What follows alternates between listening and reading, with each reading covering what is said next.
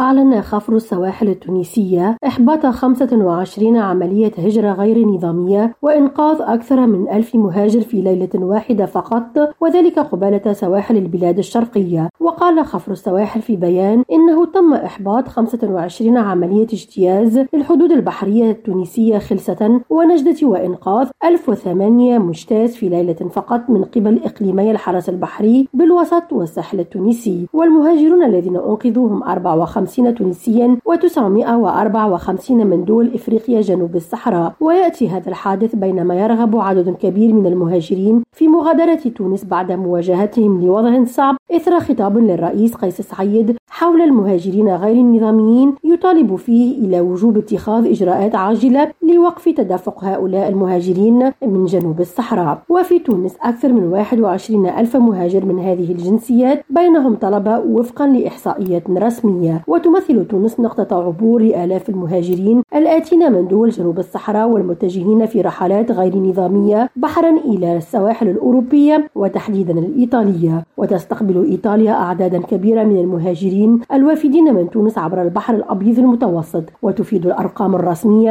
أن تونس استقبلت أكثر من 32 ألف مهاجر في العام 2022 من بينهم 18 ألف تونسي. نرجس بديرة ريم راجو تونس